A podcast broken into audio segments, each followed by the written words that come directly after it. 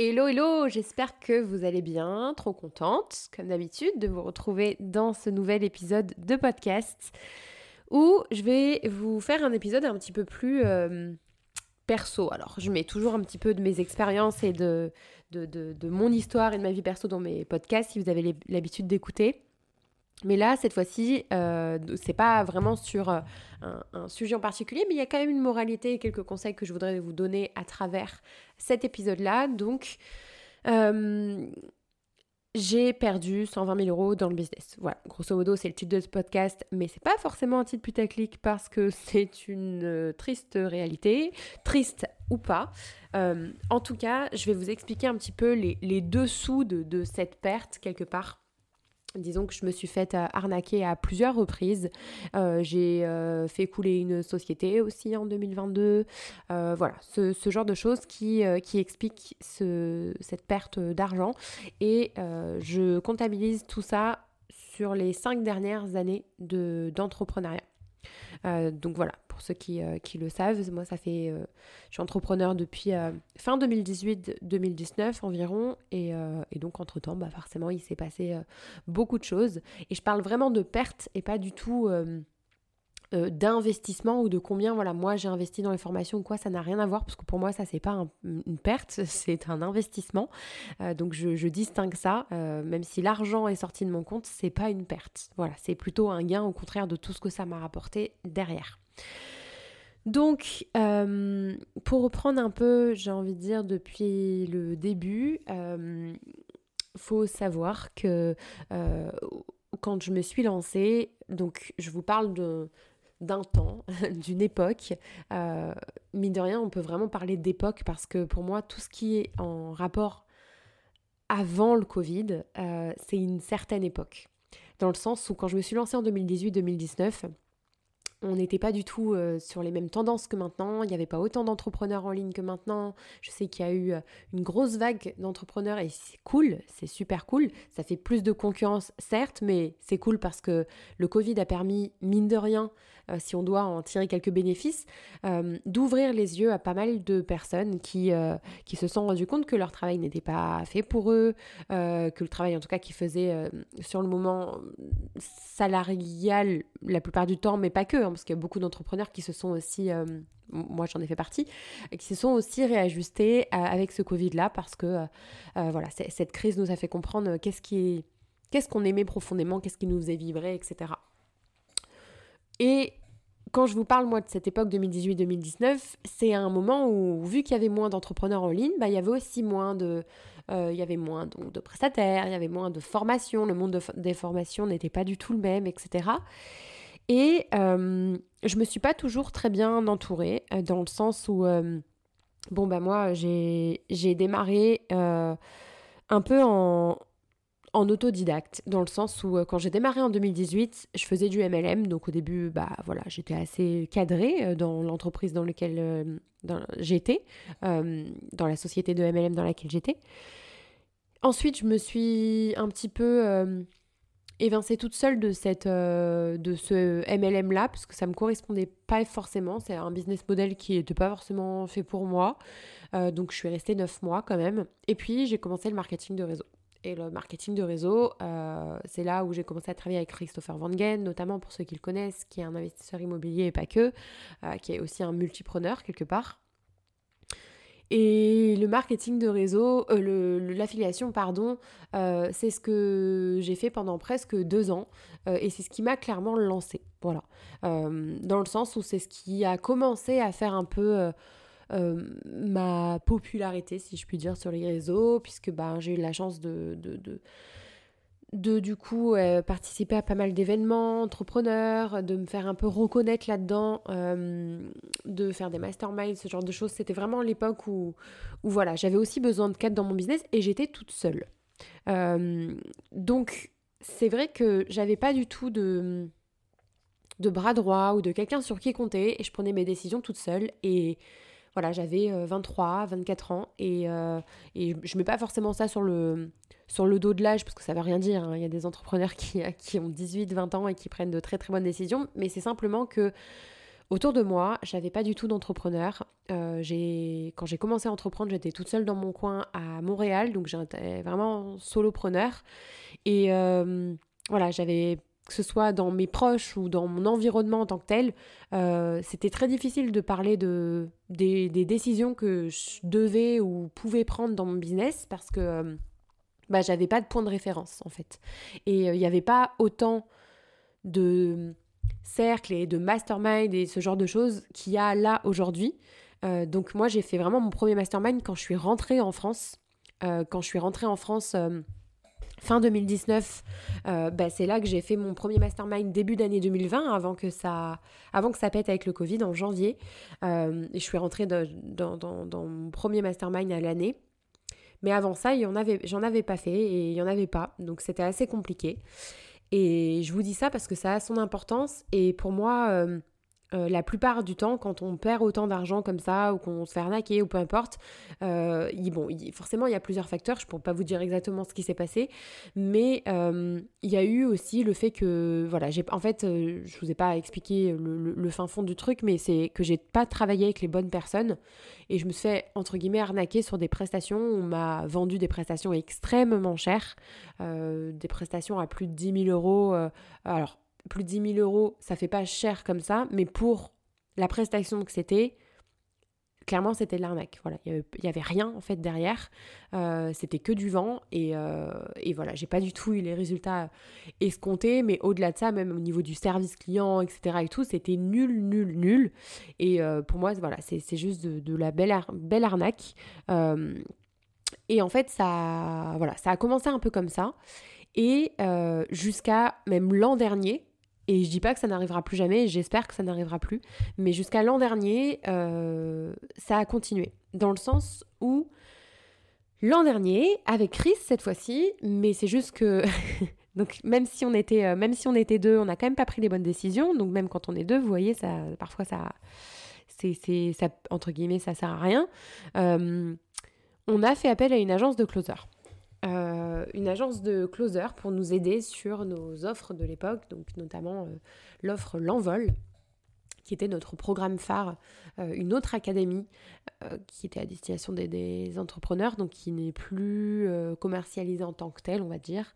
en tout cas, plus sous la forme que c'était, où là c'était vraiment une forme d'accompagnement sur plusieurs mois avec des coachings, etc. Et donc, cette offre-là, on s'était dit, bah, on va prendre des closers, ça sera plus facile, ça va nous dégager du temps. On va les, voilà, on va faire appel à une, agence de closers, puisque ben, l'idée de faire appel à une agence de closers, c'est qu'elles aient déjà des closers formés. Parce qu'avant toute chose, on avait déjà pris des closers pas spécialement formés, en tout cas qui n'étaient pas dans des agences de closers, et ça n'avait pas fonctionné. Donc on s'est dit, on va prendre une agence, on va mettre un billet prendre un, parce qu'il y a un billet d'entrée à payer, euh, ce qui me paraît normal, euh, pour bénéficier de leurs closers qui sont formés euh, en continu. Donc c'est ce qu'on a fait. c'est ce qu'on a fait. Je vais volontairement pas citer le nom de l'agence, mais c'est une agence qui est quand même assez reconnue.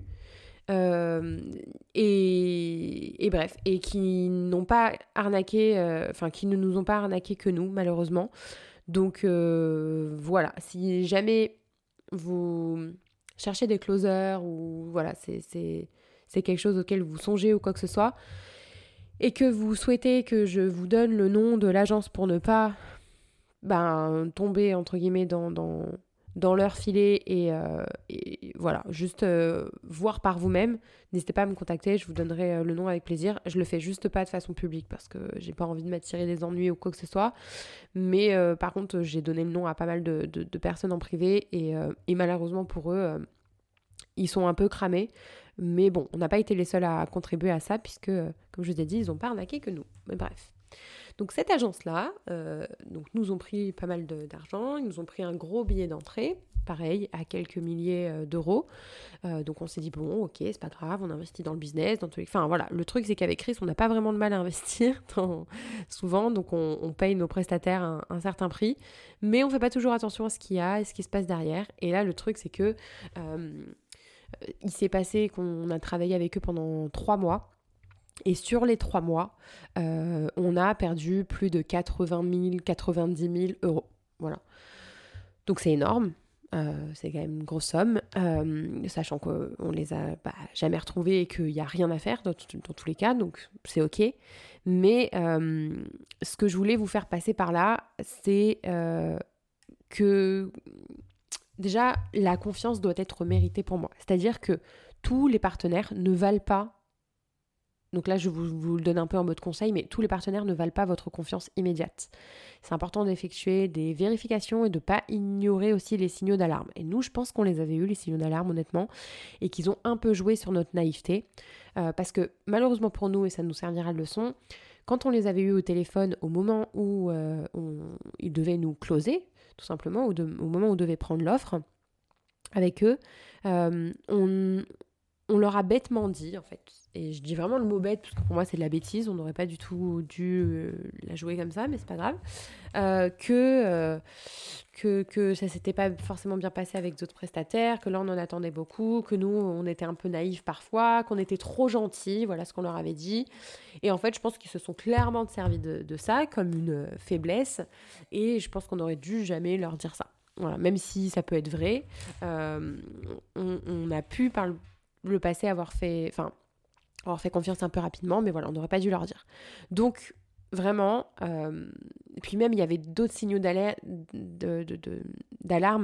euh, d'alerte, ouais, euh, qui, qu'on aurait dû voir. Il y avait vraiment des red flags pour moi et on n'a pas fait. Donc, laissez-vous guider par les faits et non par les belles paroles. Ça, c'est un petit conseil, parce que pour moi, les actions parlent beaucoup plus fort que les mots. Je pense qu'aussi, c'est important euh, la résilience, en fait, dans ces cas-là. C'est-à-dire que on l'a vécu un peu comme un échec sur le moment, je ne vais pas vous cacher, mais cet échec-là, euh, il est important de d'apprendre et de grandir à travers ça. Et de ne pas s'y accrocher, en fait. Euh, mais plutôt de s'accrocher à toutes les leçons que ça nous a apportées par la suite. Et nous, du coup, bah, ça nous a apporté une suite de choses euh, qu'on a du coup jamais réitéré et avec n'importe quel prestataire qu'on, a, qu'on a, comment je pourrais dire ça? Des choses auxquelles on a fait attention, pardon. Donc pour moi, accepter l'échec, ça signifie pas que vous avez échoué en tant que personne, mais c'est juste une étape. C'est juste un, apprentissage quelque part. Euh, au-delà de ça, euh, donc je vous ai dit, on a perdu environ 80-80 000 euros avec eux j'ai aussi perdu de l'argent à travers une société que j'ai fermée euh, qui s'appelle Oraya, euh, sur laquelle j'étais euh, associée. Je n'étais pas du tout associée à Chris à ce moment-là, puisque au moment où j'ai ouvert Oraya en 2020, j'étais pas du tout avec Chris en business. c'est une société sur laquelle j'ai perdu pas mal d'argent aussi. Bah en fait, en faisant le compte, j'ai perdu même bien plus que 120 000 euros parce que au Raya, j'ai bien dû perdre 30, 40 000 entre les fonds d'investissement, etc., tout ce qui a été mis euh, à, l'intérieur, plus à la fin, bah on avait, enfin tout le stock n'avait pas été complètement vendu, etc. Voilà, bon, ça c'est pareil, c'est ça va avec, euh, avec la résilience que j'ai appris à développer, dans le sens où ben, c'était encore un autre contexte, c'est pas du tout une arnaque ou quoi que ce soit. Euh, là, c'était plus. Euh, là, ça a été plus vécu comme un échec, dans le sens où, où, c'est un projet qui était personnel et émotionnel aussi, qui liait beaucoup de choses, et donc forcément, je trouve que ça n'a pas été forcément facile de, de s'en détacher quelque part. Et hum, et d'accepter en fait tout ce que ça a engendré autour, dont la perte.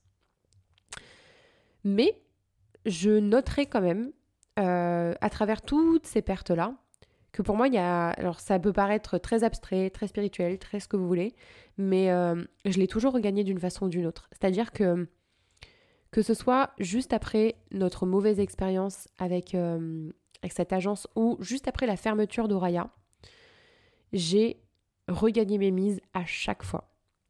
Et ça a pas mis euh, un an pour regagner euh, mes mises à chaque fois. C'est ça que je veux dire. C'est que, ou un an, ou plusieurs années, ou, je sais pas. Euh, c'est-à-dire que quand Auréa s'est fermé, donc voilà, il y a eu 30-40 000 euros de perdus, ben, le mois ou les deux mois d'après, ils avaient été refaits. Pareil, et ça c'était le plus flagrant pour moi après qu'on ait travaillé avec cette agence de closer, en faisant le compte de tout ce qu'on avait perdu, et eh ben, je crois qu'on avait fait le, on s'était fait un constat avec Chris. En deux mois, on avait regagné tout ce qu'on avait perdu. Enfin voilà, c'était à chaque fois, c'était toujours des, de façon quand même assez rapide. Euh, les, les, mises étaient regagnées. Et donc, euh, je, je, comment l'expliquer, j'en sais rien. Euh, dans tous les cas, ce qui est sûr, c'est qu'on n'a jamais baissé les bras, qu'on voilà, a fait avec euh, les moyens du bord, ce qu'on pouvait faire, etc. Et que je pense que ça nous a quelque part redonné la niaque de se dire putain, on a perdu temps, euh, bah on va refaire temps. Et peut-être très inconsciemment, franchement, j'en sais rien. Donc, au final, chaque échec, c'est un gros tremplin euh, vers le succès. Alors, c'est pas du tout un podcast sur l'échec, mais mine de rien, ben, tout ça, ça, ça peut être vécu comme un échec. C'est pour ça que je parle vraiment de l'échec. Et moi, j'ai toujours utilisé cette expérience pour construire quelque chose de nouveau, en étant plus avertie, plus prudente, mais aussi plus déterminée. Donc, souvent, moi, ce que j'ai envie de vous dire aussi à travers ce podcast, euh, c'est que les histoires de réussite que vous admirez le plus, elles ont souvent des chapitres cachés remplis d'échecs. Et ce sont ces, échecs-là qui façonnent le succès finalement. Donc, euh, n'ayez pas, enfin, c'est un peu facile à dire, mais n'ayez pas peur de l'échec. Euh, je vous dis pas que vous allez perdre autant d'argent, pas du tout, parce que je pense que euh, voilà, il y a des choses sur lesquelles on aurait pu faire largement plus attention. Mais dans un parcours entrepreneurial, c'est pour ça que pour moi, et c'est peut-être un peu élitiste comme discours, mais c'est réellement ce que je pense, tout le monde n'est pas fait pour être entrepreneur. Et tout le monde ne sera pas entrepreneur. Et c'est ok, en fait. Et heureusement, heureusement. Euh, c'est pas ce qu'on veut en fait, euh, pas du tout. Et l'entrepreneur, c'est pas forcément la voie du succès, c'est pas forcément la voie du bonheur. Ça peut, il y a plein d'entrepreneurs euh, et j'en connais malheureusement qui font des burn-out aussi, autant que dans le salariat. Donc voilà, c'est aussi ça mon discours. mais sachez que si, si, vous êtes entrepreneur ou si vous avez envie d'entreprendre et que vous êtes un peu paralysé par par cette peur justement de, mal faire ou d'échouer ou voilà de revenir à la case, euh, à la case départ, euh, je pense que la détermination, elle, est plus forte que tout. Moi en tout cas c'est toujours ce que je me suis, que je me suis dit, pardon, euh, c'est que j'ai échoué énormément de fois. Donc comme je vous ai dit, j'ai fait couler des, des, sociétés, j'en ai fait couler deux en 2022 en plus d'Oraya. mais mais c'est ce que j'en ai fait derrière en fait, parce que j'ai tellement la conviction que l'entrepreneuriat c'est pour moi, c'est ma voix, c'est la voie dans laquelle je m'épanouirai le plus. Je, je m'épanouirai. Je m'épanouirai C'est ça qu'on dit J'ai un bug là d'un coup. J'ai un peu de mal, hein. j'ai un peu de mal aujourd'hui, je suis désolée. Euh, en tout cas, voilà, j'en ai, ai tellement la conviction, c'est tellement là où je suis la plus heureuse, quitte à me réajuster sans cesse, parce que dans tous les cas, bah, en, bonne multipotentielle, euh, je suis obligée de me réajuster, parce qu'il y a forcément des choses qui viennent sur mon chemin à différents, différents moments, etc. Mais, euh, mais quoi qu'il en soit, euh, je, je, je, sais ce qui est bon pour moi. Je sais quel, quel euh, j'allais dire quel business model, mais en tout cas quelle forme, quel statut est, est, bonne pour, est bon pour moi. Et je pense que c'est aussi ce qui me fait tenir. Voilà. Voilà, écoutez, je... je voulais juste vous dire que si vous traversez une période difficile, bah rappelez-vous que, que l'échec, c'est ce que vous allez en faire, en fait, qui, va compter le plus. Dans le sens où, euh, si vous échouez, c'est ok, c'est pas grave, et c'est normal. Et c'est même euh, obligé. J'ai même envie de vous dire, tout entrepreneur va échouer dans sa vie. Partez de ce principe-là. Donc si vous vous lancez parce que vous avez peur de l'échec, vous, vous si vous ne vous lancez pas pardon parce que vous avez peur de l'échec, vous ne vous lancez pas pour les mauvaises raisons. Je vous le dis. Vous allez échouer. Donc travaillez votre peur de l'échec. Mais euh, posez-vous la question surtout de est-ce que finalement vous n'avez pas plus peur de vous-même en fait? Est-ce que c'est pas ça la, la réelle peur derrière? Est-ce que c'est pas de vous-même, de votre réaction derrière dont vous avez peur? Parce qu'au final, c'est ça qui compte vraiment. C'est ce que vous allez en faire derrière. C'est hyper bateau ce que je vous dis, je le sais, mais c'est tellement important d'en prendre conscience. Parce que pour moi, c'est c'est ce qui fait la différence de, tous les tous les entrepreneurs qui réussissent en fait. Tout le monde, tout le monde, tout le monde, et je connais pas un entrepreneur qui cartonne qui, n'a jamais échoué. Dans, dans, voilà, peu importe la taille de l'échec, mais je connais aucun entrepreneur qui n'a jamais échoué.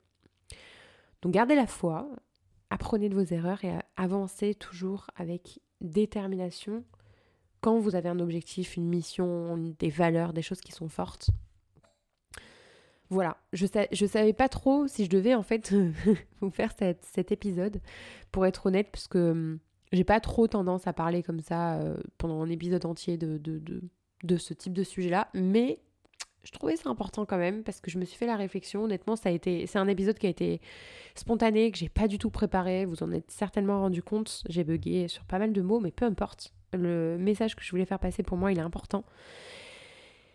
Et voilà. En tout cas, euh, merci de m'avoir écouté jusque-là. Comme d'habitude, euh, n'hésitez pas à noter ce podcast si c'est pas déjà fait. Et je vous laisse. Je vous fais des bisous. On se retrouve lundi prochain. Bye bye.